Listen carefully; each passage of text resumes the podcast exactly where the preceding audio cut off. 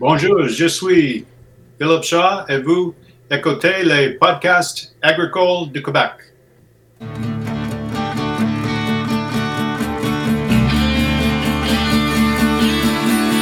les podcasts agricoles à la vie, comme à l'école, on se parle de bricoles, de choses anticoles.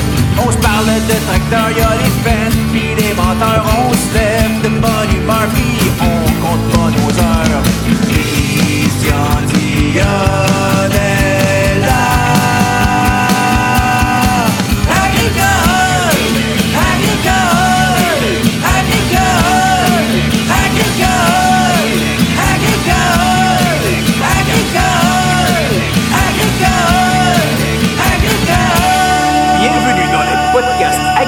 du Québec avec Christian Dionne. Hey, salut tout le monde! J'espère que vous allez bien. Christian Dion pour les podcasts agricoles du Québec. Euh, hey, aujourd'hui, euh, j'ai appelé des renforts parce qu'on va faire un podcast en anglais. Puis vu que je suis pas très très bon en anglais, ben, c'est ça, j'ai demandé des renforts à Sylvain Leroux puis à Jean-Philippe Boucher. Euh, merci beaucoup d'avoir accepté mon invitation de, de me donner un coup de main. Ça fait plaisir, mon cher. Pareillement, fait plaisir. Good. Euh, c'est ça, à soir, on reçoit Philippe Shaw. hein, Philippe Shaw qui est un, producteur de l'Ontario. Si vous êtes sur Twitter, c'est sûr que vous avez déjà vu passer un de ses tweets, surtout si vous êtes agriculteur. Que, euh, quelqu'un qu'on- qu'on- qu'on connaît depuis longtemps, mais qu'on va essayer d'approfondir un petit peu plus à soir. Le connaître un peu plus. Fait que c'est pour ça, euh, je vais essayer d'en dire un petit peu en anglais, mais je suis vraiment pas terrible. Puis on va faire. C'est euh, meilleur que tu penses. C'est pas mal bon. ah, en tout cas, j'ai vraiment pas la chance de pratiquer souvent. Il faut, faut être honnête aussi. Là. Donc, euh, hi, Mr. Shaw. Bonjour, Christian. Comment allez-vous? Yeah, very fine. And you? I'm good. I'm good tonight. Great. bon. Um, tonight, I, I we want to to know who is Philip Shaw, uh, where from, um, and the, all of your background uh, in agriculture. You have a very impressive, uh, uh, impressive. I'm not good. But um, uh, first of all, uh, you um, where where uh, where are you from? Well, uh, merci, Christian. And, uh, greetings to the audience in Quebec. Uh, it is indeed a pleasure and a privilege as a unilingual English speaking uh, farmer from Ontario to speak to all my friends in Quebec tonight, which I have many. and I have a long history in Quebec. Uh, one of the such a wonderful uh, place to be from, where Quebec farmers feel what it's like to be a Quebec farmer because they feel it in their soul. And I've had lots of opportunity to be in Quebec over my whole career, uh, and I hope to come back someday. Hopefully, we can get this COVID pandemic behind us. But I am from here. This is my farm. These are my soybeans that you see growing over my shoulders. I am from southwestern Ontario, uh, Dresden, Ontario, which is close to Windsor, Ontario, close to Detroit, Michigan, and uh, in the far deep south of Ontario, where I farm uh, for a living. But of course, I I do quite a few other things uh, through the years. Um, I uh, went to the University of Guelph and I studied there in agricultural economics, did a bachelor's degree and a master's degree uh, in uh, agricultural economics. And that's where I met a good Quebec friend of mine who eventually turned out to be the dean of agriculture at Laval University. His name was André, Gas- Gosselin, who farmed strawberries at Ile d'Orléans uh, in Quebec City. And I spent lots of time on his strawberry farm.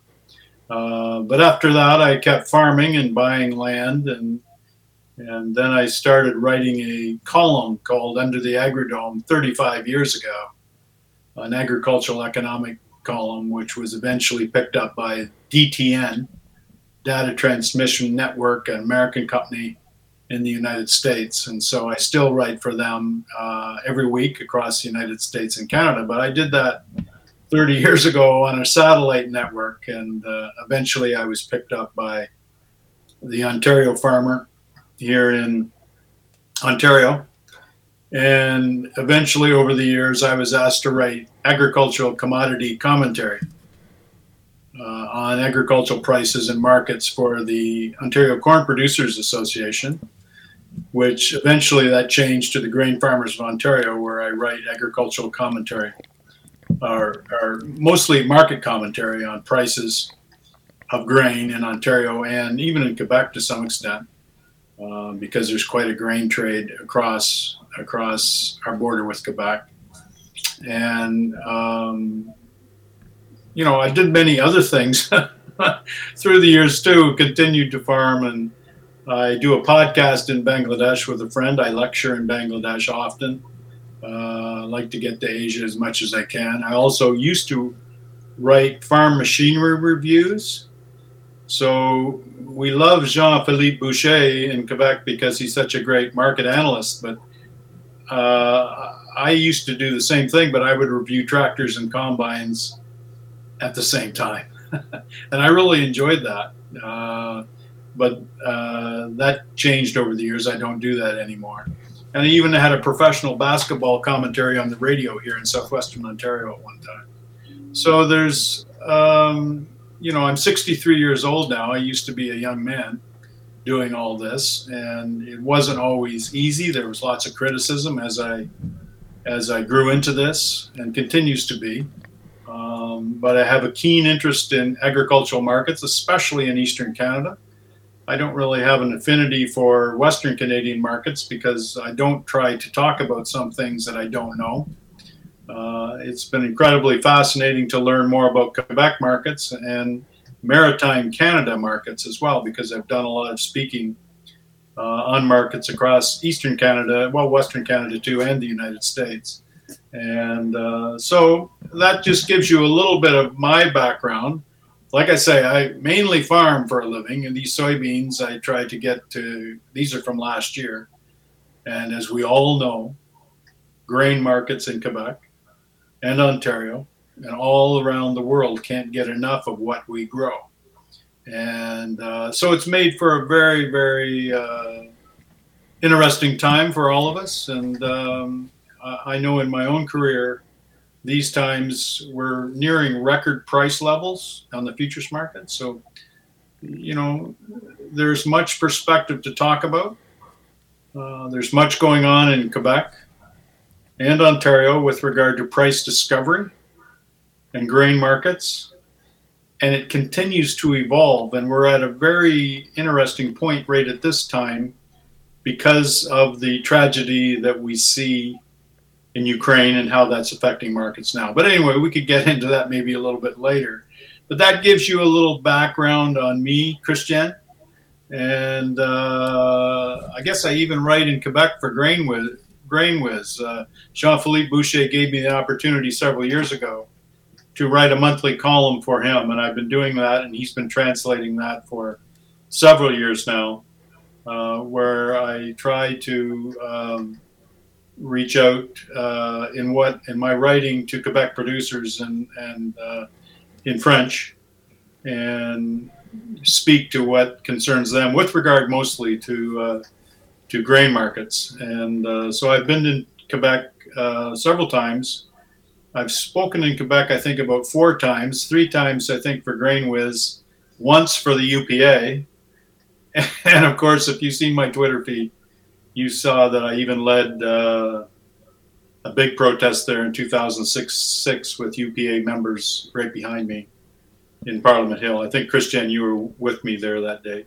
Yes, yes, And- yes, and and uh, the UPA, the Quebec farmers, marched in from Hull across the bridge, and we had 10,000 farmers in Ottawa that day. And I did the English part of it with Pierre Riom, who many Quebec farmers would know because he's a legend in Quebec. I knew of him, and uh, we got to we got to know each other. So I mean, there's lots to talk about. there's lots to talk about, and of course, I I've known Sylvain on Twitter for quite some time, and we Philip, chatted. Philip. Yep. Um, at the in, the- in 2006, at uh, Ottawa. Um, in Ontario, at this time, you have, uh, if I remember, three associations in the grain. You have the Ontario grain producer, the Ontario soybean producer, and Ontario wheat producer. Uh, now is the uh, is Ontario grain producer. You have um, merged all the little association. Wait, wait. And uh, Christian, if you're more comfortable asking these questions in French, just ask them in French, and I'm sure we'll get. We'll sure we'll understand each other somehow. Somebody will be able to Uh, help. But yes, I have a personal Uh, producer, uh, Philippe and Jean, uh, uh, Jean uh, Sylvain and Jean-Philippe. wait. uh, like in Ontario, um, we used to have organizations that were separate. We had the Ontario Wheat Producers Organization uh, Marketing Board. We had the Ontario Corn Producers Marketing Association, and before that, we had the Ontario Soybean Marketing Board.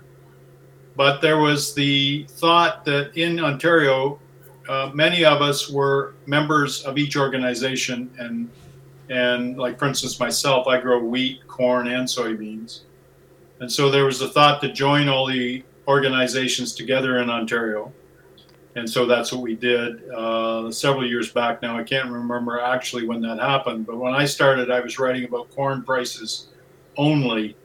Uh, I was asked to do that uh, by the Ontario corn producers, and I was asked to continue to write agricultural market commentary by the Grain Farmers Ontario. So the Grain Farmers Ontario represent uh, all the grain farmers in Ontario now, and they have relationships in Quebec with your organizations as well, and and uh, you know, in Eastern Canada, we try to work together as much as we can. Just for a sorry, you know, just for a comparison, um, with the, the, the three association, do you have to pay um, a membership at the each association? No, No, no, because no here, here with the, the with the UPA, there's no longer there's no longer three associations. It's only one. No, no, It's yes, meant, meant at the time, at the time of the three associations and uh, board, did you have to be part of each of them to market grain? Yeah, yeah. At that time, there was checkoff. There was money going to each association, but now it's only to the Grain Farmers Ontario based on so much uh, grain that is uh, marketed in Ontario. And that's how it works now. and do you pay um, here here in Quebec? We pay um, cotisation, Sylvain, off. à l'UPA, Wait, and uh, we pay on each ton of grain we sell wait. um, one under uh, one hundred well one point three dollars. Dollar thirty-nine. Yeah, ben ouais, une et 30 pour le maïs puis une et 40 pour tous les autres grains. Ouais.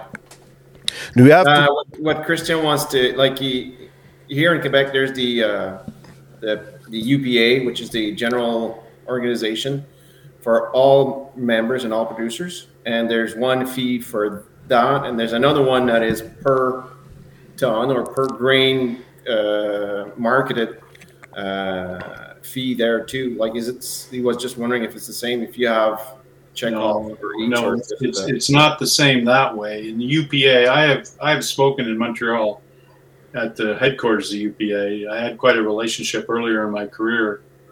We always looked at the UPA as being uh, the model organization that we wanted in Ontario, but uh, so I know how the funding is done for UPA in Quebec. In Ontario, it is not done that way. There are three, at least three general farm organizations. Uh, one is the Ontario Federation of Agriculture. We have the National Farmers Union of Ontario, as well as the Christian Farmers Organization, Christian Farmers Federation of Ontario, and producers choose which one they want to support every year, okay. with the Ontario Federation of Agriculture being the largest. Just continue without me? I will see my little boy.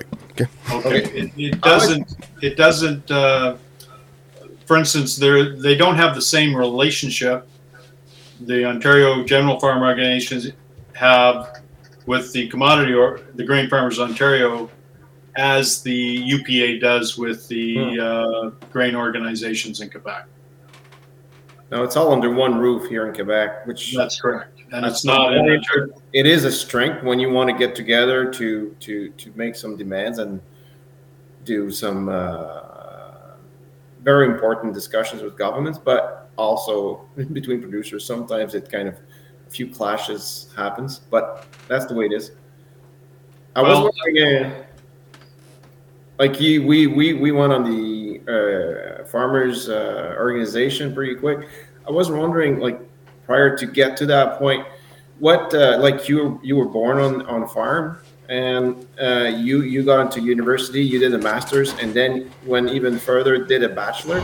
Like why? What the was the economic part of farming very important to you, or were you just like really good with numbers to get so far? No, I always felt that I always felt that uh, it was actually my father that uh, counseled me to go to university. Um, I was wasn't interested in crop science, and I'm still not interested in agricultural science and crop science and things of that nature. I was interested in agricultural economics.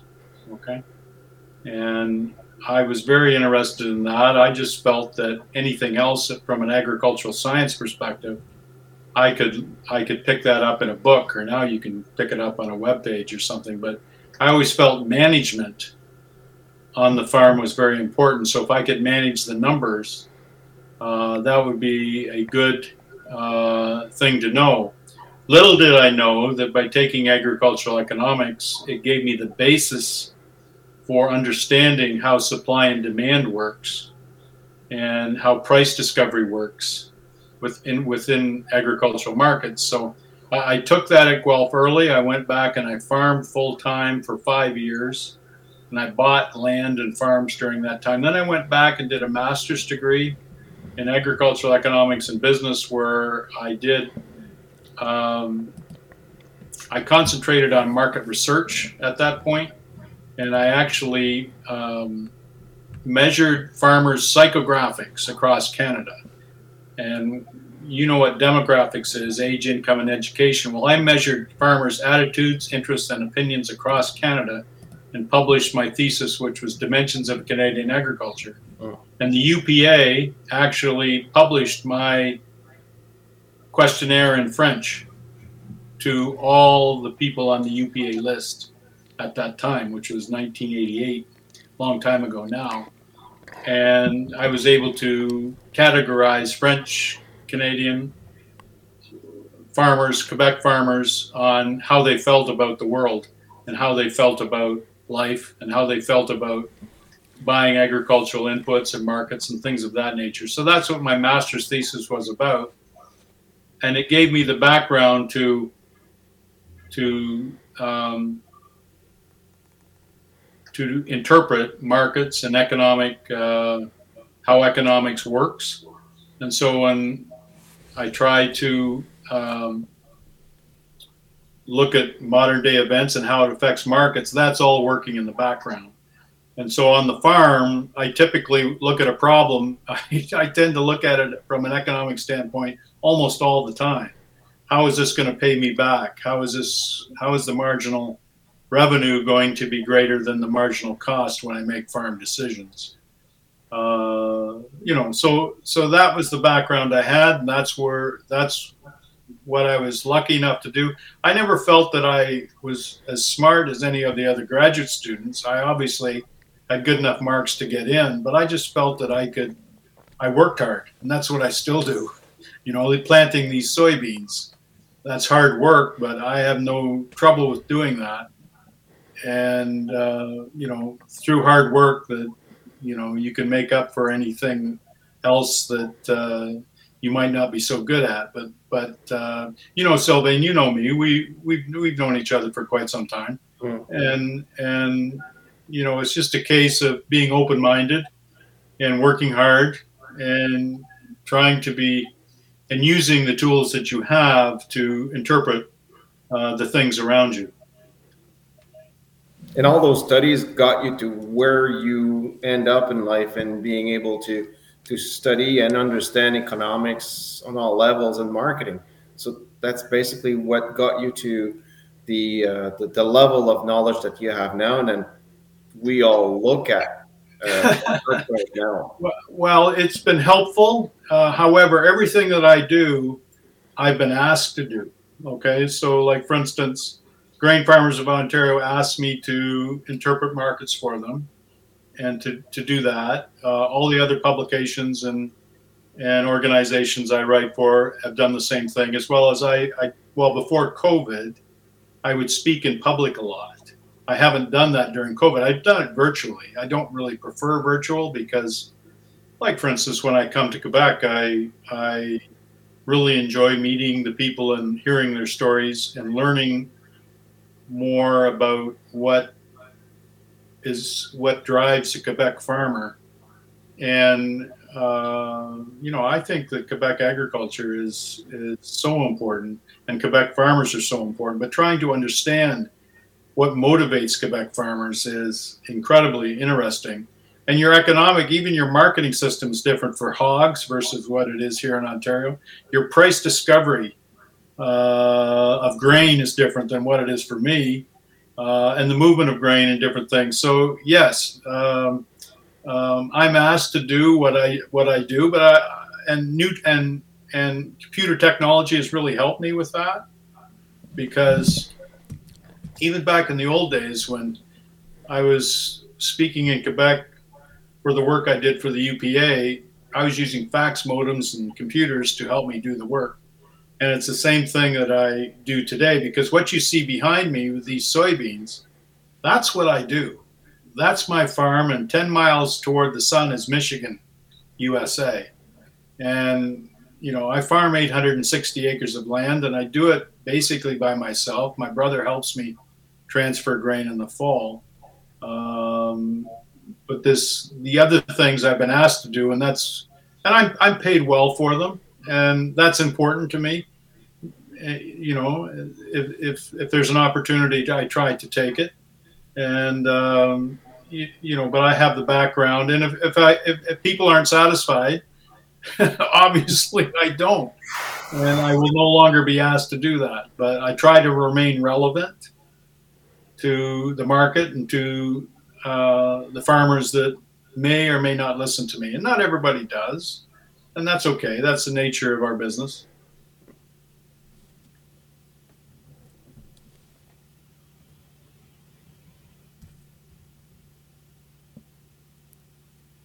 Il a-tu gelé? Non, non, non, non. Il attend une question ou quelque chose. Ok, je pensais qu'il bougeait plus. il bougeait plus pantoute. Bon, là, t'étais rendu dans le fond euh, l'école. Tu as parlé de l'école, Sylvain? Ouais. OK. Well, what what about the background behind it? Like, because like I, I was just curious, Philip, like how many ge- generation uh, of your family have been like uh, producing in your area? Like, is it you? Is it your father? Your grandfather? Well, I am a fifth generation Canadian, so I know in Quebec you would have uh, Canadians and Quebecers that go back much farther than me. For instance, my friends in Ile d'Orléans, they go back to the 1600s in, in Quebec. Um, but for myself, my great great grandfather landed, I think, in uh, the Montreal area in 1837, and he actually walked down to southwestern Ontario. And he died in 1880, and he, he farmed south of Dresden, Ontario, where I'm from.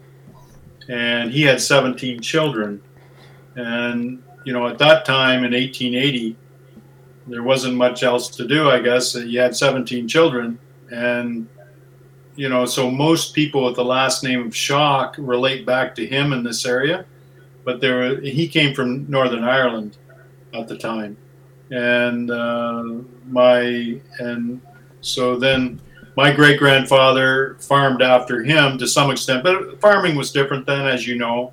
It was more like a subsistence type of thing. There was a local economy, and they had livestock and things. And my grandfather, I farmed and. Uh, one of the farms that I farm now, this one here, my grandfather owned that. My father bought it from him, and I bought it from my father. And but it's been in my family since about World War II, right after World War II. Um, but keep in mind, it's not uh, Drummondville or it's not Ile d'Orléans or it's not the Beauce. It's not south of Montreal. It's in the deep southwest of Ontario. So uh, it's in an area where we don't have very much livestock. We don't have very many buildings. And it's very reminiscent of uh, the Midwest of the United States. And so that's kind of my background um, of where I came from. My wife's family is uh, originally French Canadian and uh, came from Quebec. And my wife uh, uh, speaks pretty good French. She she thinks she does not, uh, but but she does. And and that's that's. And I'm 63 years old now, so obviously at some point I'll have to decide what to do. Uh, but I'll probably keep writing because you know farming is a it's been a challenging life because the first interest rates that I paid on farm demand loans were 23.25%.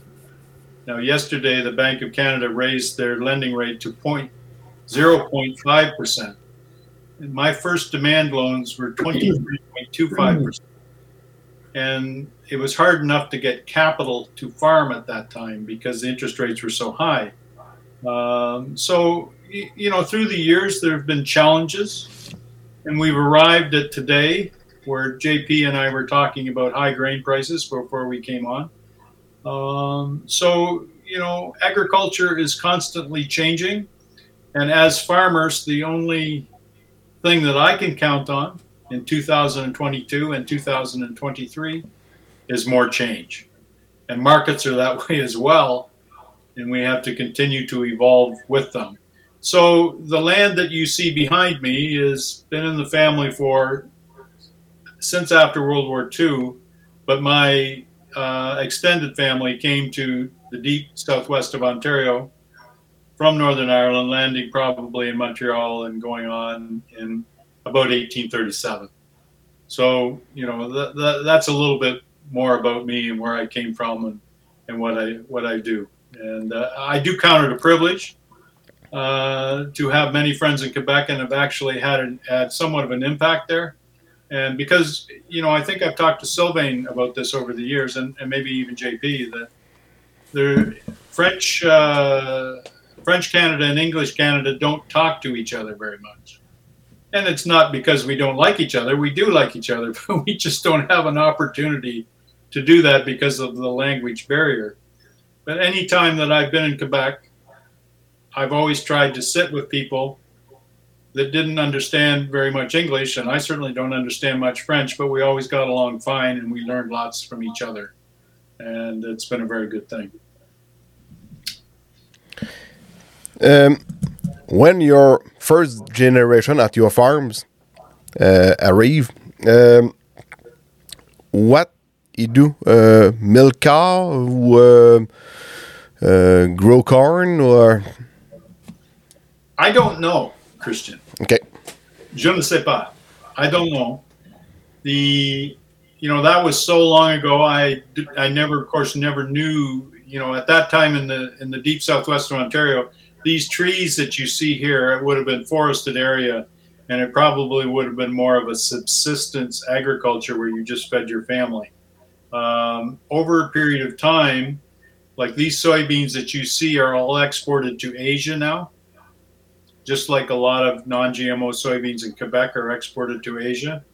So in the deep southwest of Ontario, where I'm from, we have the longest growing season of anywhere in Canada. So we grow a lot of tomatoes here, seed corn, um, uh, sugar beets. Uh, a lot of grain crops were grown here years ago before they were grown in Quebec, and uh, and now it has evolved into my farm where uh, all my soybeans go to Asia, and of course my corn. I don't grow a lot of corn. I'm not a big corn grower, but uh, you know, a third of that goes to ethanol here in Ontario, and similar to what it well in Quebec. We don't have much of a feed market here in the deep southwest of Ontario, not like you do in Quebec, where it's a very dynamic thing. Plus, you're closer to exports, but yeah. And your um, your area is it's a uh, comment on pourrait dire ça, maraîcher? Uh, Help me out, Sylvain. Yeah, it's more like uh, you guys like it's a very uh, horticulture type of production. in- in- Well, there is the there, there, there, the tomatoes are produced here. We we grow a lot of tomatoes in the deep southwest of Ontario, and when I say the deep southwest, I mainly mean Chatham, Kent, and Essex near Windsor, and Lambton counties near Sarnia. We're the most farthest south in the province, and that that has given us a climate where tomato production can thrive, and also seed corn is grown here. For instance, some of the seed corn that you grow in Quebec would be grown here. And it's because of the climate we have, which is much much much warmer than you have in Quebec. And and you know, we grow much longer heat unit corn and, and things of that nature. So uh, is there horticulture adaptation? There is certainly some of that, but we don't really consider tomatoes horticulture. you know, and cucumbers and, and, and things of that nature. There are fruit crops as well. Uh, not quite like Niagara, but we grow peaches here as well. We grow peaches here as well. And for instance, uh, uh, my Quebec colleague uh, that I studied with, who went on to be the dean at Laval, uh, he did a lot of his work. Uh, uh, he has greenhouses all over Quebec now, but he did a lot of his early work in Leamington, in the southern part of the deep southwest of Ontario. And so, you know, it is a unique area, but maybe not as unique as it once was because uh, there's corn grown all into New Brunswick now uh, versus a time when it was mainly centered down at this down this way. Um, but uh, it, it, it is uh, an, an interesting area. We also have French Canadian populations here where French is spoken. And, uh, you know, so, so it's a very unique area. But, but if you think about it, think about it in terms of we have more heat than almost anywhere else in Ontario and Quebec. And because of that, we tend to grow bigger yields, especially on corn and and so so you, that's what it's like here and of course it's culturally different than quebec it's culturally different than the rest of ontario but uh, even within quebec there's differences so you know And uh, you have a well, tomato producer in your area, but do you buy again uh, Heinz ketchup for your home? it's interesting because it's interesting because um, Heinz shut down their plant in the deep southwest of Ontario a couple of years ago, and I was I've written quite a bit about that because with the Canadian dollar the way it is, that uh, tomato production is very profitable in southwestern Ontario. It was more a corporate decision from Warren Buffett at that time to shut down the Heinz plant in Leamington. And so I went into the grocery store that day and I wanted to buy some ketchup. And I said to the grocer, I do not want Heinz ketchup because they shut down the plant in Leamington, Ontario.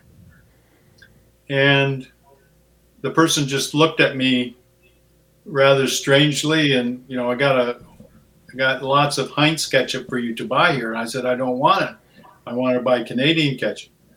And um, so, as you know, there was pushback on social media about that to some extent. And uh, the Heinz plant in Leamington was sold to uh, a, a, group of, of, investors who now produce uh, processed tomato products again. Now, it's very controversial here because they have not agreed to, uh, they've broken up the collective marketing system for tomato pricing in this area. And so uh, they produce different vegetable products, different tomato products, um, but Heinz, the Heinz plant is gone. So to answer your question, no, I prefer not to uh, to use Heinz ketchup because of some of the problems that they caused in southwestern Ontario. Um, but but the bigger story about that is the marketing for tomatoes. The collective bargaining process was actually broken up because of of that. Uh, and it's a typical view. It's just like what JP would talk about in Quebec. Uh, if you're buying corn in Quebec, you want it as cheap as you can buy it, and if you're selling corn, you want it as expensive as you can sell it. Um, in Ontario, the tomato processors wanted it cheaper than they were getting it, and they were actually able to do that uh, to get cheaper tomatoes because some growers uh, agreed to do that. I wouldn't say it's been totally a success story because, as you all know, probably you can grow more profit growing corn now in southwestern Ontario with less risk than you can tomatoes. Even though tomatoes were an extremely profitable crop, where you would gross maybe $3,000 an acre or more but the cost to grow them was very high.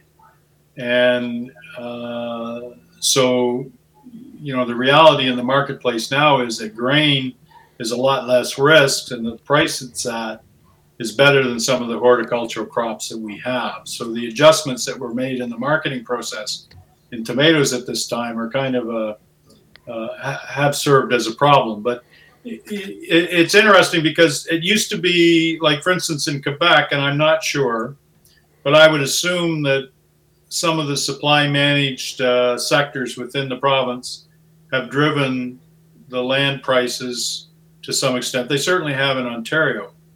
But where I'm from, in the deep southwest of Ontario, tomato production was the driver of land prices for a long, long time because it was the most profitable crop to grow. And it typically was the best land. And, you know, that's changed to some extent now because we all know what land prices have done.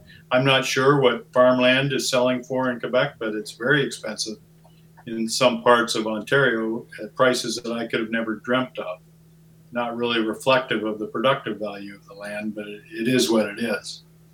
So I hope that answers your question, Christian, of whether I use Heinz ketchup or not. It's a complicated answer. Great. Um, we have uh, Jean-Philippe have to quit. Uh, un gros merci, Jean-Philippe, de ta participation.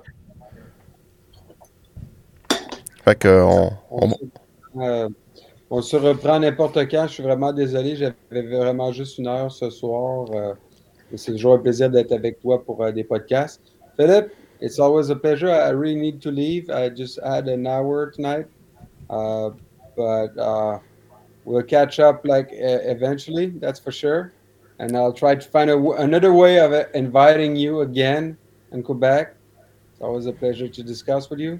That so, would be fun, yes. Yeah. Salut, monsieur. Always. Salut. Merci beaucoup. Have a good podcast. Bye bye.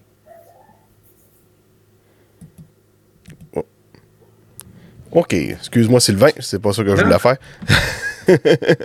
C'était Jean-Philippe que je voulais comme euh, effacer, puis finalement, il est parti avant que je clique. Bon. Great. Um, Philippe, in your area in Ontario, do you sell your corn in metric tons or in bushel? Because here we we use uh, metric tons. Uh, yeah. The truck go on the big balance and uh, and that's Wait. it. Wait.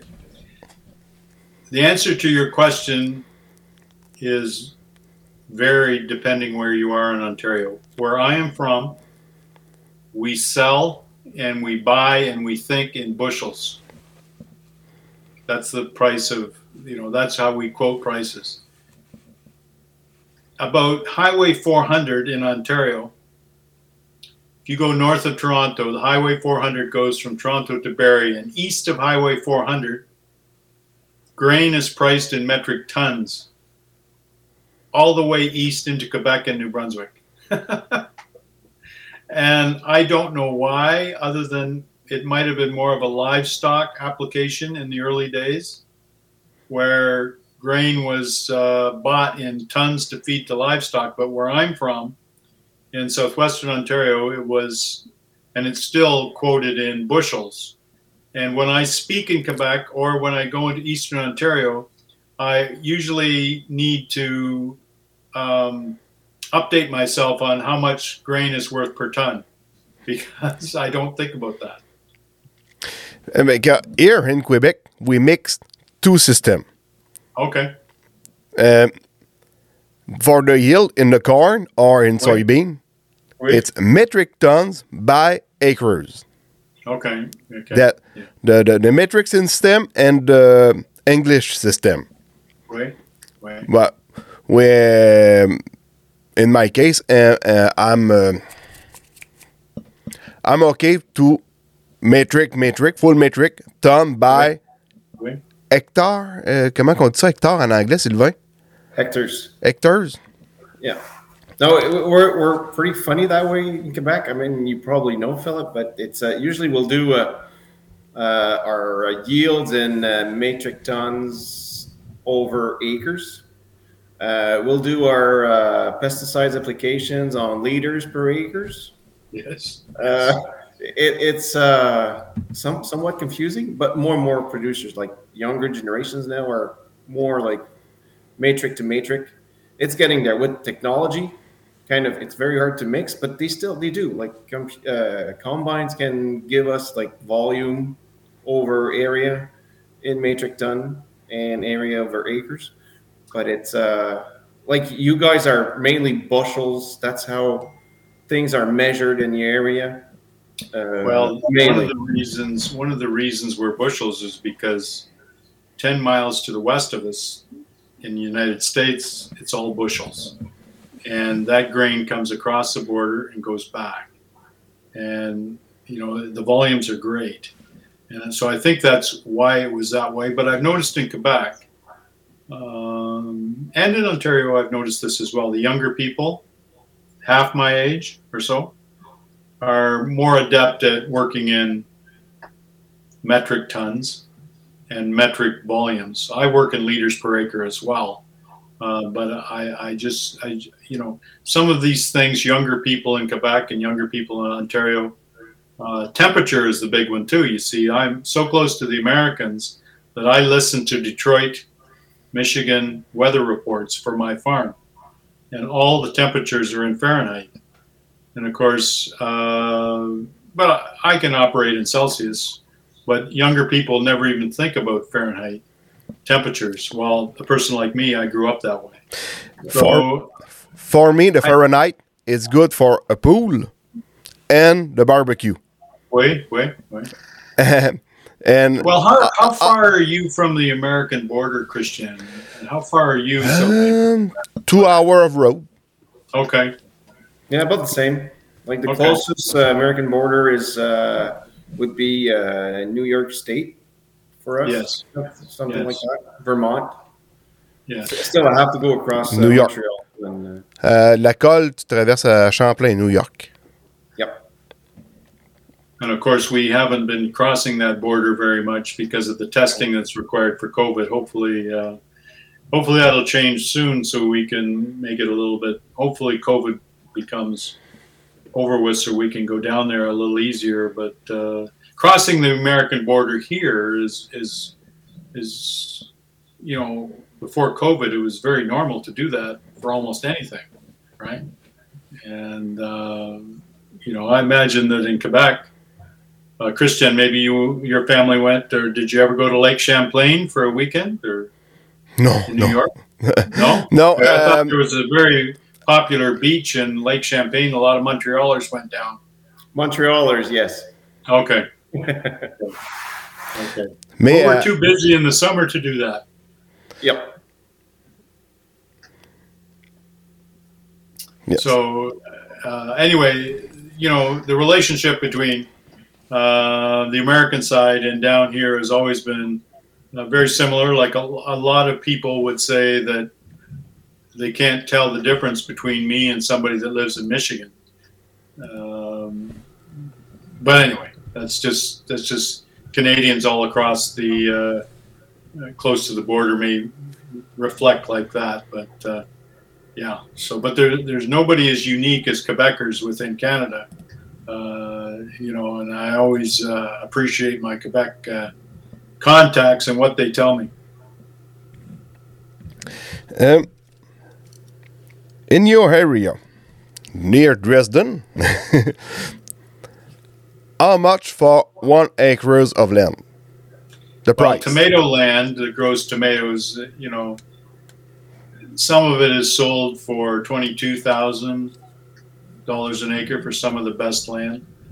That is less than land sold in other parts of Ontario that isn't as good and doesn't have as much heat. I think there's even been some land sell for twenty-five thousand, but that's the very best land. There's lots of land for sale here that would sell for twelve thousand dollars an acre, or maybe fifteen thousand dollars an acre for heavier clay land. Maybe it's a little bit less than that. I'm not sure. That's just what I've heard, and of course, that's much higher um, than it used to be. Um, land in the Oxford County area, Wood, near Woodstock, Ontario, and of course, closer to the Greater Toronto area, is much higher than that. I do not know what the price of land is in St. Hyacinthe or or in the Montreal area. You you you guys could tell me how much. Yeah, per acre uh, in my area, we're close to 12, 12,000. Um, there's some that were priced even higher than that. Like you say, anything that is surrounding any suburban area goes for a lot more. Okay. Because of even though if even though in Quebec we do have a law that prevents uh, buildings or development for residential areas on farmland being zoned farmland still there's a lot of people who are buying it in the forecast of maybe one day seeing that uh, restriction being lifted. Uh, I don't know, Christian, you guys are quoi comme prix à peu près dans les mêmes 12 15 000 dollars? En tout cas euh, 11 000 12 000 dollars par facile Oui, oui. Puis euh, en location, j'ai entendu parler de pas loin de 400 là, dans mon coin. Lapin? L'ocre L'ocre. L'ocre See, like we're we're very uh, like we're talking um, in uh, three three different measurements. Uh, arpent, I forget what it is in English. Yeah. It's the old French. Ouais, arpent, c'est une mesure française. in Okay. Still use that acres and hectares. Okay. Okay. well, Christian, um, are you near Drummondville? Yes. About Okay. uh, 25 minutes from, from Drummondville. Wait, wait. Okay. Um, attends un petit peu. He's not far from the St. Lawrence River. Like uh, some of his land is even in the uh, in the uh, low level. Dans, c'est-tu dans les, les zones inondables une partie? Oui, dans mes terres. Ouais. Yeah, euh, ben, aux abords du lac Saint-Pierre. Yeah, he's uh, right near the uh, Lac Saint Pierre uh, area. Okay. So he's got uh, he's got good land. I find it interesting. I don't know if you fellows follow Andre St. Pierre on Twitter. Yes. I know Sylvain does, but his uh, farm is. Oh my An- goodness. André, André is à Rimouski. Wait. Well, it's, It's- past Rimouski. Isn't It's it? very, very, very, very, very far. Far, on the far north side. away. Yeah. Yeah. on the north side. Uh, no, the, sou- the South Banks. Wait. And Oh, uh, it- oh, wait, yeah. Okay. Well, that's you know, uh, he he has beautiful pictures that he posts from St. Lawrence, and uh, um, you know that's very far north. André, il est sur le bord de la 132, au Bic, avant d'arriver à Rimouski un peu. Ouais, c'est ça. Je sais pas si t'as déjà été chez eux, j'ai déjà été, moi. Euh, Uh, euh, how about the land? How about the land south of Montreal? Land south of Montreal toward the border.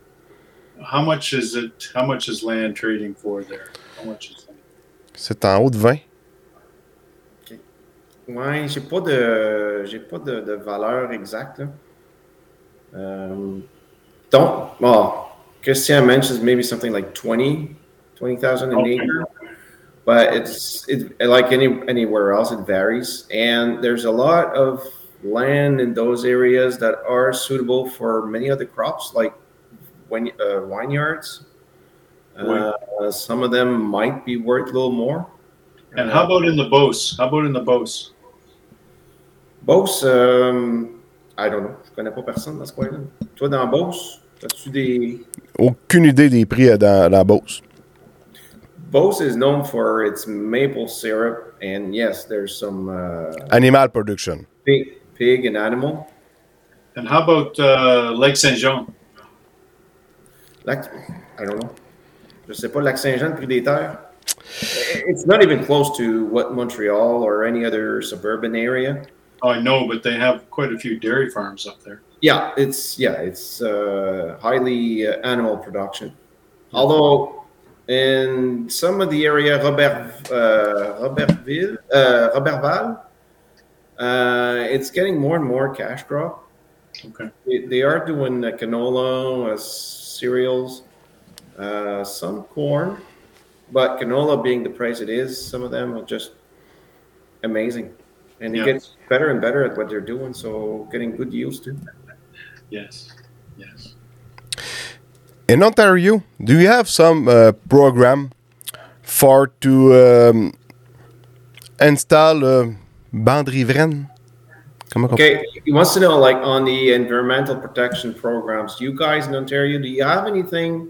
We, we are getting restricted, but we are getting some programs on the federal level. There are some the uh, growing forward program stuff like that. He was wondering in Ontario, where are you guys at in those No, that regard? no. Um, in terms of restrictions, um, there there are really no particular government restrictions. There's certainly recommendations and and things like that to lower phosphate. Uh, I have to quit. on the Great I want to see my, my, my little boy. Okay, Okay. Uh, There, there's certainly some restrictions on, or there's not the restrictions that you refer to in Quebec. okay. Uh, you know, th- that may come, um, but uh, like for instance, how, how much restrictions is there for hog manure in Quebec? I don't know the exact limitations. It, it, it's basically per animal uh, phosphorus production.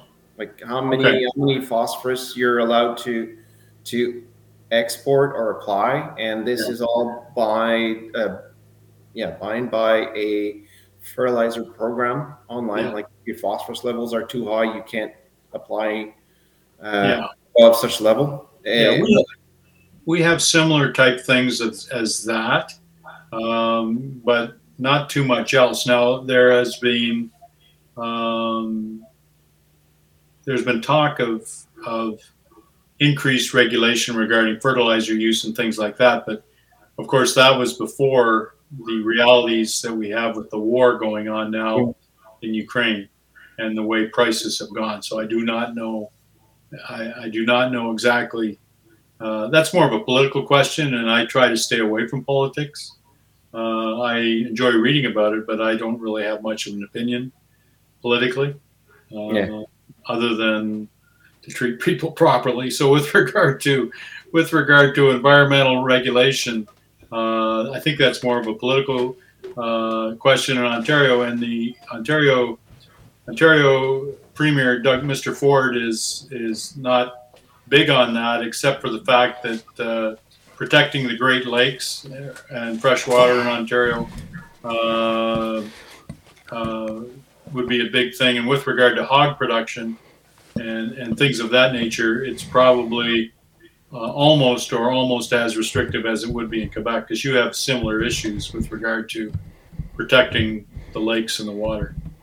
there's a lot a lot of demand here uh, from the public to be more responsible on, Yes. the, on, on those on those subjects. But in, Right. in Ontario, so there's no uh, incentives. Or are there? I, I I think I remember U.S. having some programs to help or keep or enroll land Yeah. in renewable uh, or uh, regenerative programs, keep land, grassland, and stuff like that. There's, there, anywhere in your area, anyway. That, that There, there have been incentives through the years, but they've been more of a I was going to say hodgepodge. I don't know how you translate that into French, but it's it, it, it hasn't really been too organized through the years. Uh, there has been times where you're paid for residue to leave on the land. There's also there are different government programs that you can get involved in to change equipment and, and do a few things, but they're very they're not funded very well.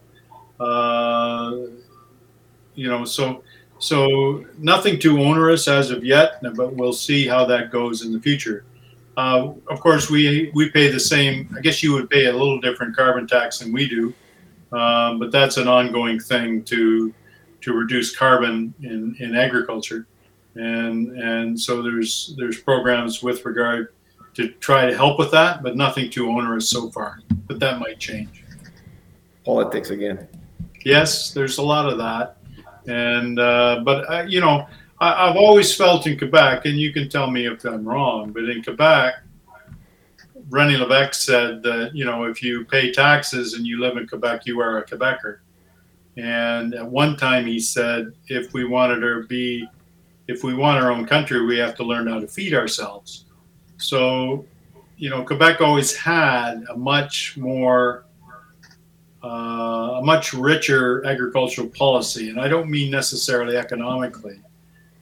Uh, it, it just tended to be much more well thought out, and it tended to be much more about Quebecers than in Ontario, where it wasn't necessarily about us; it was about cheap food. and and uh, so there are differences there. Uh, Philip, the name Agridome, where, how, how this name is born? The Agrodome, the name of the Agridome came uh, from a place in New Zealand. And uh, early on, when I was a very young person, there used to be a agricultural television show in Windsor, Ontario, and it was called AgriScope. That was the name of the show, AgriScope. And the host of the show used to say, This week, under the AgriScope, we are putting this issue on the show. And he would say, Under the AgriScope. So when I visited New Zealand in 1984, I went to a place called the Agridome, which is a agricultural show near Rotorua, New Zealand, it's a, basically a show for sheep. It's a sheep show, and they have a large structure called the Agridome. So when I started my column over 35 years ago, I named it Under the Agridome as I would put agricultural issues underneath this facade of the Agridome uh, to look at every week. And so that's where the name Agridome came from. And uh, when I started on Twitter about 12 years ago, that's the name I took, and that's what my column's called. And I don't think it's I don't think lots of people that read my writing would probably not know that because I write market trends for the Grain Farmers of Ontario, and I write other commentary for other companies, and it's just my byline, just my name. But that's where agrodome comes from. That's the story why that word is what it is and um, there are others that go by that name or try to go by that name, um, but they're very small. They're they don't have the following that I do. But that's where it came from. It came from New Zealand originally. And if you go to New Zealand, you can actually visit the Agrodome in a place called Rotorua, New Zealand, on the North Island. And I've been there a couple times. So. okay. Yeah, and, and bon, you you say this. Uh, you on Twitter from uh, twelve years ago, and yeah, I uh, think it was 2009, and that's probably where I met both of you.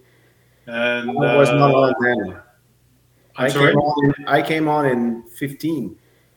Okay, well, you know, I remember you very clearly, Sylvain, because uh, you would comment to me from time to time. But our our our interactions was always very pleasant. Mm. Um, but I think at that time I, I commented a lot more on Twitter. I seem to try to answer everybody. I don't try to answer anybody anymore. It's just too hard.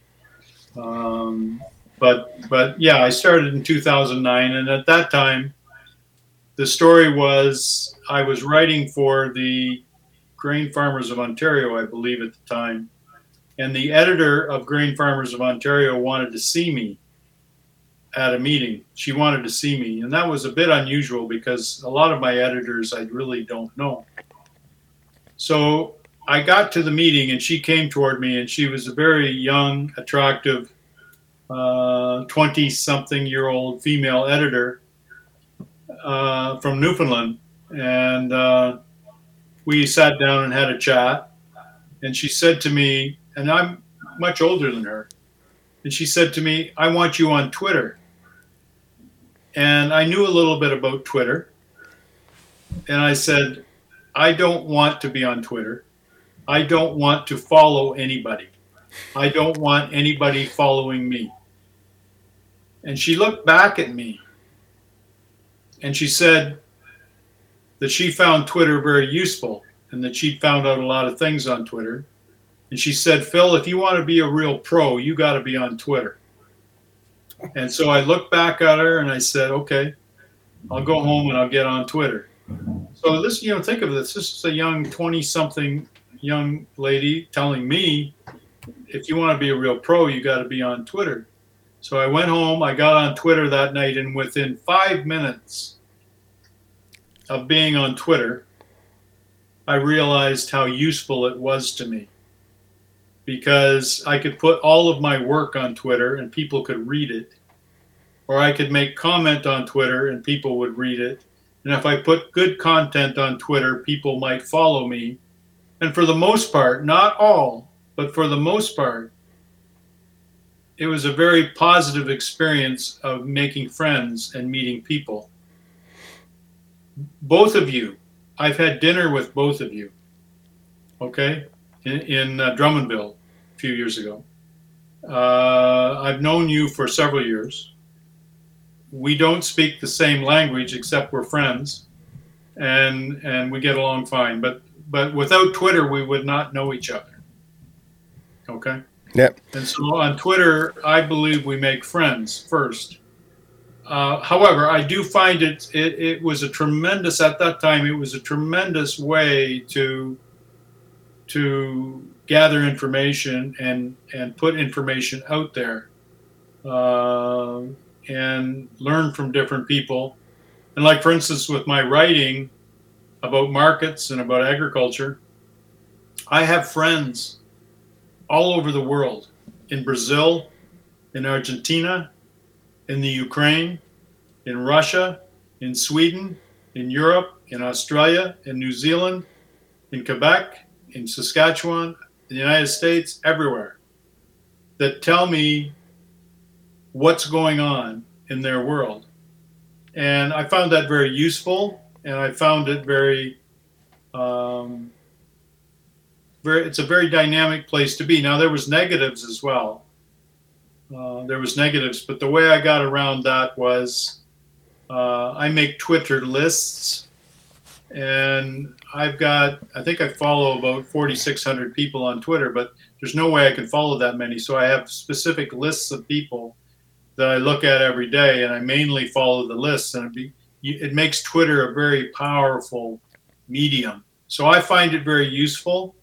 I've noticed through the years, though, that I think maybe some people do not, but I find it very useful, and it's a way to make friends. And uh, and now you can translate, so I can translate any language, whether that's Bengali, uh, Russian, Ukrainian, French, English, whatever. I can translate. I got letters, or not letters. I got email from people in South America that were trying to speak to me in Spanish and English in the early days of Twitter because they were so interested to know somebody that knew something about grain prices in North America and how that might relate to South America. But now on Twitter, I like, for instance, if Christian um, tweets in, or either one of you tweet in French, or you're talking to each other, the technology is there for me to get an idea of what you're talking about. It might not be perfect, and it's the same thing with you. If, if, if, I'm speaking to somebody in English, you can get an idea of what I'm talking about. At the same point, if we went to China and we had our smartphone and we were using something like Google Translate, we could have the merchant speak to our phone and they translate the Chinese into French or English and we could read what they wanted.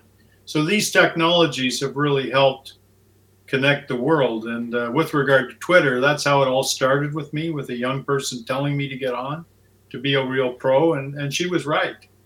You, you know, she was right, and uh, that's the way I've met you. That's the way I've met JP. Uh, some of you may know Elena Neroba, who is a Ukrainian grain trader. Some of you might follow her. Well, you know, I've talked to her during this terrible time in Ukraine, right? She invited me to speak virtually in Ukraine last year. And so, you know, if you use it correctly, it's a very valuable thing. And uh, it might not quite be what it used to be, but I find it very powerful for me and and and very useful, very useful. And you know, I'm hoping to visit both of you on your farm someday. You know, I hope to. I think that's a beautiful pictures both of you got behind you, and I hope you can come here as well. Because on Twitter we make friends, right? And and I mean, some of the, some of the people we meet on Twitter don't seem too friendly. but, but you know, I don't get that. But uh, uh, but we also learn and uh, learn about markets, learn about agriculture, learn about like Christian, for instance. Christian has a lot of different machinery I like looking at that he uses. And I, I, you know, don't often know where you're doing it, but I enjoy watching some of the things you're doing, and I try to understand. And, and you know, so Twitter is has been a vehicle for me to uh, to reach out. And you know, I publish a podcast from our video cast, a YouTube channel from Bangladesh on global issues uh, that I talk to. I've got a large Bangladeshi following of people in Bangladesh, and I go there often to to do things. And so, I mean, it's been a great way to reach out. And that's I love from uh, Twitter. You know how the the farming is work in uh, Illinois, uh, say Ouais. in the many places, and ouais. I've seen the in Illinois or here, uh, the Illinois don't plant two weeks before us. yeah, Yeah, uh, we plant corn at the same time. no, Yeah, um, that uh, that that's I love from Twitter. I I follow um uh, most uh, from ag agriculture on Twitter because I, I I want to learn about the different place in the world. yeah.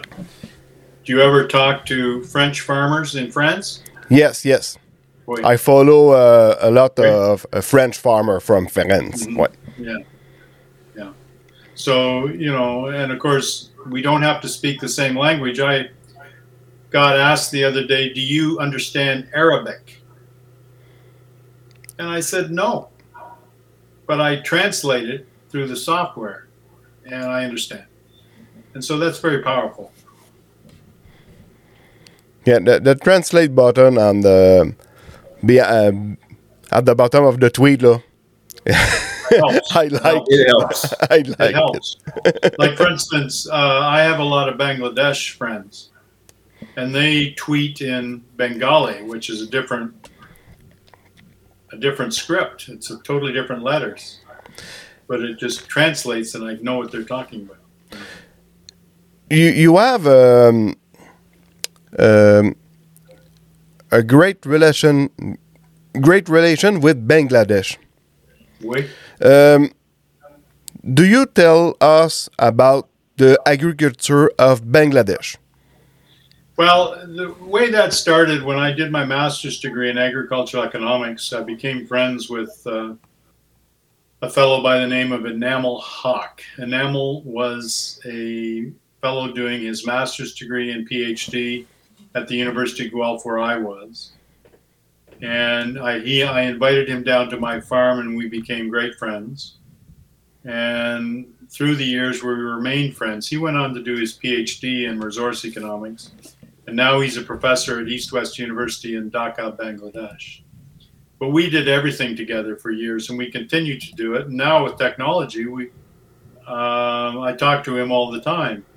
Um, and we even went to Quebec, uh, Quebec City together back in the days. And there's a quite a famous picture we took in front of the UPA headquarters with UPA people.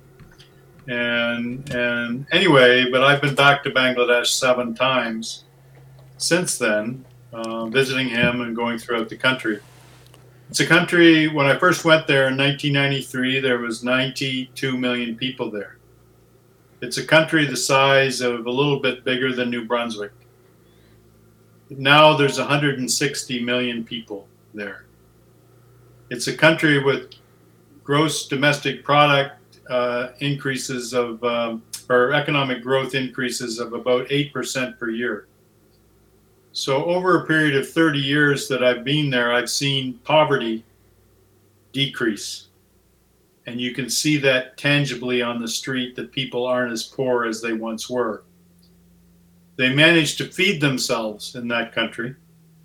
Uh, they import some food, but they manage to feed themselves. So they grow a lot of rice to feed a large domestic market 160 million people that's right beside India, which has 1.3 million people.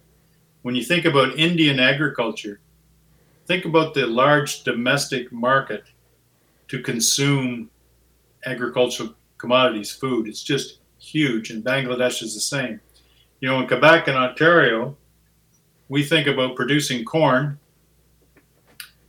using some of it for animal feed and ethanol, and then exporting it out. Hopefully, we can export the corn. Well, it's because we're small. We're a small country compared to other countries. Well, other countries have huge domestic markets, and Bangladesh is like that. So they grow an awful lot of rice, which they feed their population. But of course, they grow everything else as well. Uh, a lot of oilseed, whether it's sunflowers or rapeseed or canola. Uh, but most of it is consumed uh, right there. But the poverty, the the country is getting richer and richer and richer and richer, and poverty is going down. And uh, so, you know, when I'm there, there's a larger middle class now. And uh, I walk in the fields. I go out into the fields and I actually talk to the farmers. Generally, we don't talk the same language, but I have translators. And, you know, it's a very interesting to me. Uh, and it's all because of the friend I met at the University of Guelph many, many years ago and you can go to YouTube and you can watch us. We once a month we talk about global issues, and this month we're talking about social media versus legacy media and who is telling the truth. We have a long discussion, you know, and of course when you and I watch the newscasts about Ukraine, we always wonder, well, what is the truth there? Because in war, the first casualty of war is truth. So so, you know, that's a little bit about Bangladesh. Uh, I hope to get back there again someday. It's a lot easier to fly there now than it used to be. And uh, it's given me more of a global perspective uh, when I think about these things and how the world works. Um, but uh, because, you know, it's a big world out there and and not everything operates like it does here in Ontario and Quebec. And it's interesting to look about, certainly interesting to visit. Okay. And in the past, you have uh, make some podcast. Yes. And before the podcast, uh, before the podcast was popular like like now. Okay? yes, I had a podcast for many years. I I, I used to be on the radio here. Uh, I did radio commentary for seven years in Chatham, Ontario. Every week, I had a radio commentary where I talked about agricultural economics and markets. I had I did that for seven years until that came to an end. And after and during that time, I podcasted that every week, and it was on Apple Podcasts. But that would be 20 years ago when I did that. So, so that was before podcasts were very popular, and uh, I still do one. You can go to the Grain Farmers of Ontario website, and you can click on markets and market trends, and you can listen to a monthly podcast that I do. Well, it's 14 times a year that I do on grain markets. You can listen to me podcasting that. And I, I also do the video cast from Bangladesh. I even did a professional basketball podcast uh, for one year for a company.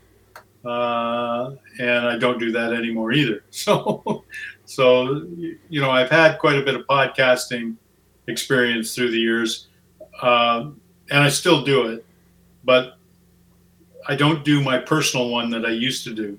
Um, my wife uh, actually uh, got cancer back in 2014, and luckily she survived that. Um, but uh, at that time, I had to throw things out of the, I had to stop doing so much because I had to take care of her. And she's much, she's all better, but we were lucky because you don't always survive those things. Uh, but I had to stop it at that time. Uh, I could do it again, but I mean, Christian, you know how much work it is to do. And it's, you know, computers help, but it's still, you have a schedule to meet. And, and uh, I think my podcasting days from a personal standpoint are over but like I say, I, I still do it for the Grain Farmers of Ontario, 14 times a year. Um, do you was uh, do. Uh, do you add the president of the grain farmer on, of Ontario in the past? Okay, you're going to have to help me out. Uh, I know the chairman. Est-ce qu'il a déjà été le président, mettons, des producteurs de grains Oh, de l'Ontario? I, I was wondering uh, in your in your eight days of uh, grain producer, uh, were you ever on the board of the grain or corn or president of any of the organization? Even in I was I was vice president of some local organizations at the time, many many years ago. Um, however, I never aspired to. Um, how should I say this? I never ex- aspired to be part of a member organization. I am a member of the Grain Farmers of Ontario, and and I help sell. You know, I, I helped sell memberships when the original membership drive was going years ago, but I, I I never did that. However, as you know, in 2006 we had a large protest on Parliament Hill, where farmers came together, and I was asked to lead that, the English part of that, by the many farm groups in Ontario for whatever reason. Maybe it was because I was I um, could speak in public. Who knows? But I was asked to do that, so I did. I have led. I have led farmers before, and and that was a, an example of that.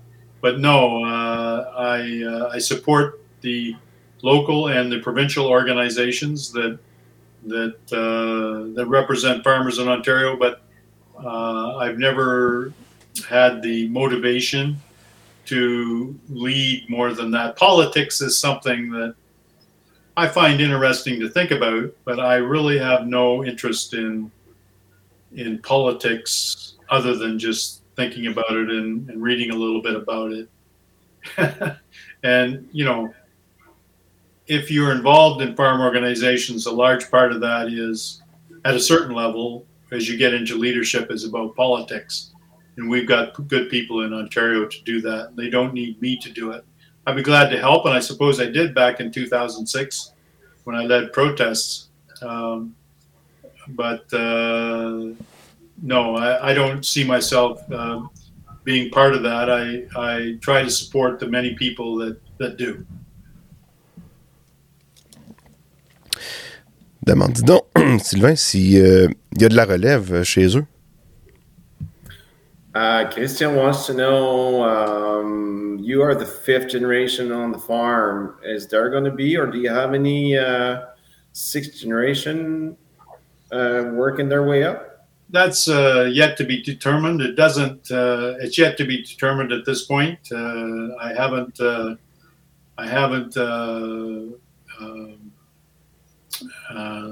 Haven't got those plans made yet. It's something that is on my mind. I actually don't talk about it very much, and the reason I don't is because a few years ago I wrote a column about growing older on the farm and as you farm, and the next thing I knew, almost everybody was asking about buying my land or or they thought I was going to retire or something. All kinds of rumors started, and I just thought. I'll never write that column again. so, so uh, Uh, that's yet to be determined. Uh, you know, uh, yeah, I'm 63 years old now, but I used to be a young man in my 20s when this all started. And you know, I I often say that, well, physically I'm not what I used to be, but I'm a lot smarter. I'm as smart as I used to be now. With regard to uh, smart decisions on the farm type of thing, but with regard to farming, both of you gentlemen are younger than me, and you are farming very successfully, and I know both of you, and I see you farm. But as you grow older, it can become more dangerous. Okay. So the important thing is to farm, but farm safely.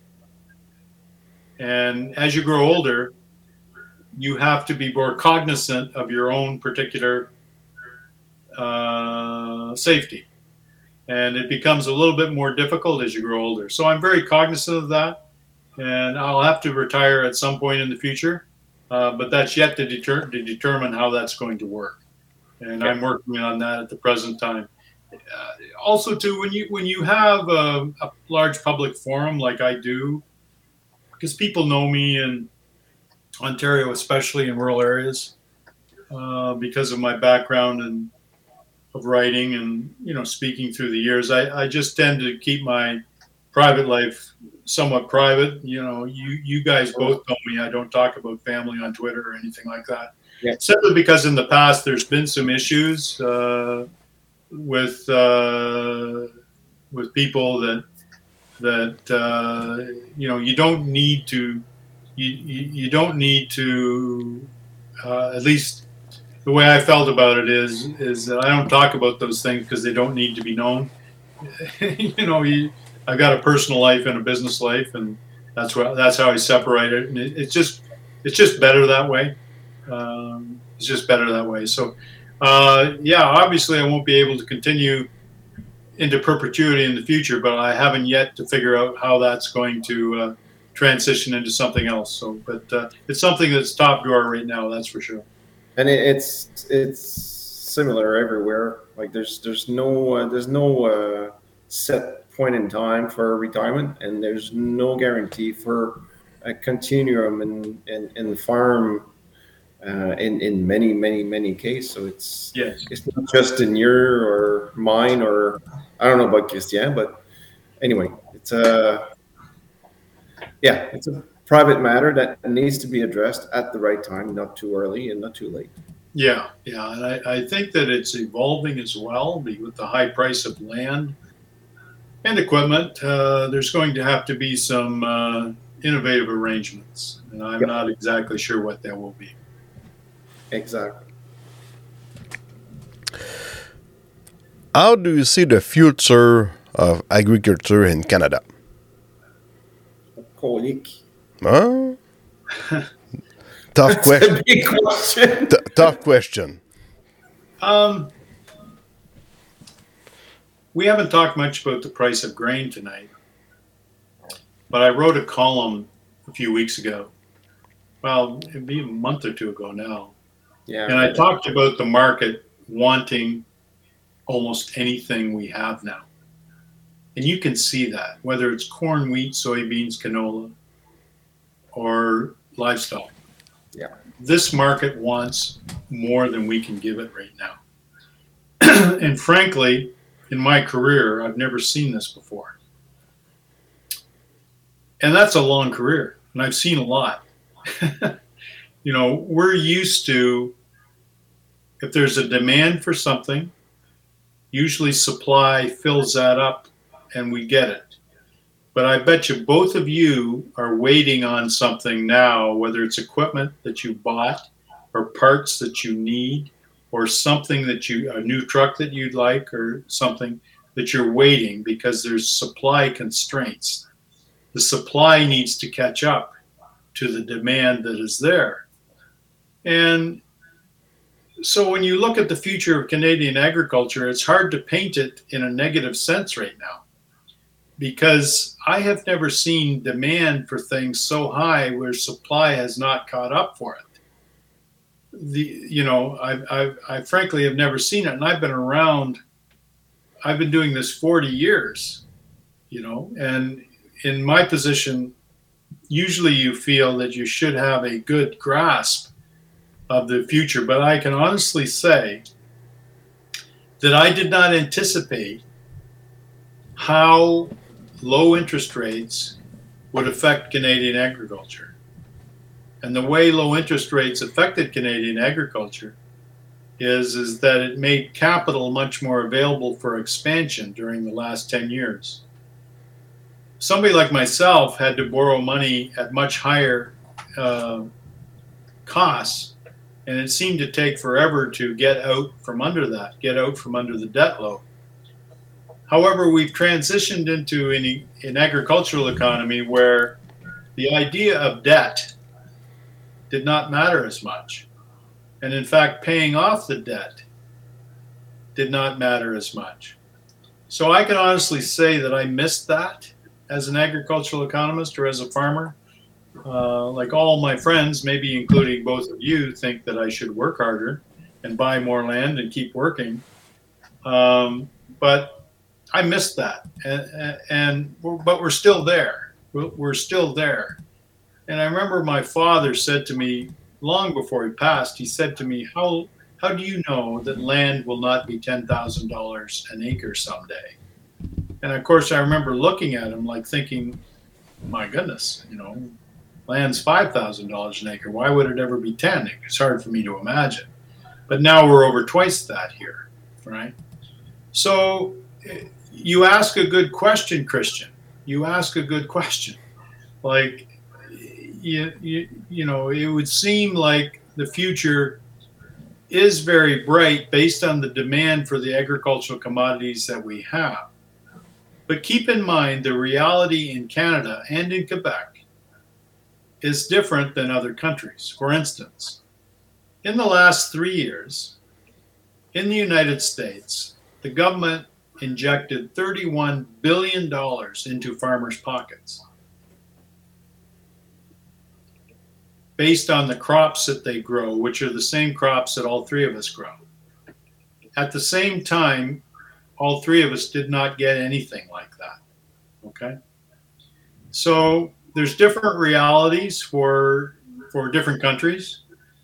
But you and I have to compete against that, our American friends. And we like our American friends, but you know, part of the pent up demand for things had to do with the capital that was put into the US agricultural economy. So, is there a future for Canadian agriculture? Well, yes, I think there is, but we're going into this with our eyes wide open because the Canadian government and the Quebec government will probably not support Canadian farmers and Quebec farmers as well as our American friends will, and others in Europe and other places. So, you know, the future can be bright for Canadian agriculture, but you have to uh, do a better job than me of having a vision for what that might be and be right about it. Be right about it. You'll also need an awful lot of money, an awful lot of capital to make it work. And frankly, I just I just have a hard time figuring out how that is going to work. Um, maybe it means that farms just continually get bigger, like all three of us talk to our friends in Western Canada from time to time and they have huge farms, huge farms. You know, like there's one fellow we talked to on Twitter. He's very uh, critical of of uh, Mr. Trudeau, but he farms about thirteen thousand acres. You know, and there's another fellow out west I know that I talked to on Twitter. He farms about seventy thousand acres. Seventy thousand acres. So there's differences all across our country, and the economic realities are different for each one of us. And uh, so, and the realities are different depending on how governments treats us as well. And I, I do think that we, our Canadian agricultural policy needs some work, and and because our country is so diverse, that uh, Marie Claude Bibeau from Quebec, the agriculture minister, has many different demands on her, and it's difficult for her to get a comprehensive agricultural policy, something that we were demanding back in 2000, 2006. So I don't know if that answers the question that you asked me, because unless you're in the business, uh, there might be opportunities for you in support levels in agriculture, but in terms of farming, it's going to take a lot of capital and and and to remain in this business over a period of time. Great. that uh, it's what a, a tough question. Yes. Yeah. And now, um, Philip, I will uh, will this end this podcast. Uh, well, let me thank you. uh. Thank you for inviting me. Um, it is certainly a pleasure and an honor and a privilege to be able to speak in my own language to my French, Canadian partners and friends and farmers all across Quebec. Uh, I feel honored to be asked.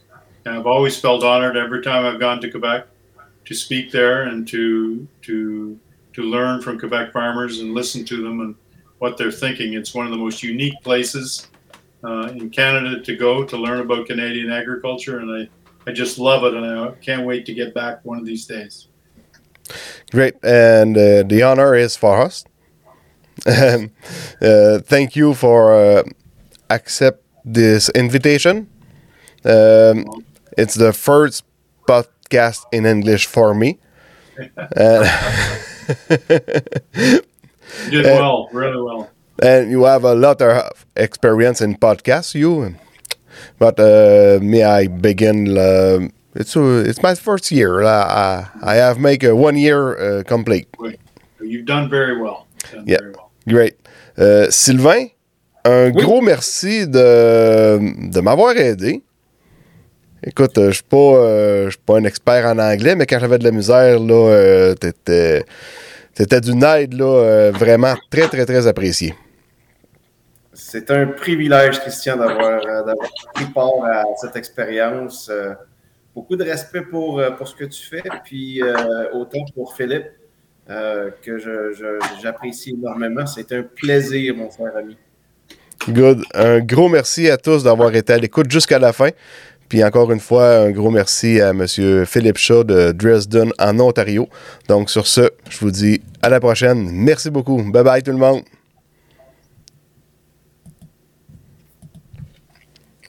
Okay, the record is ending.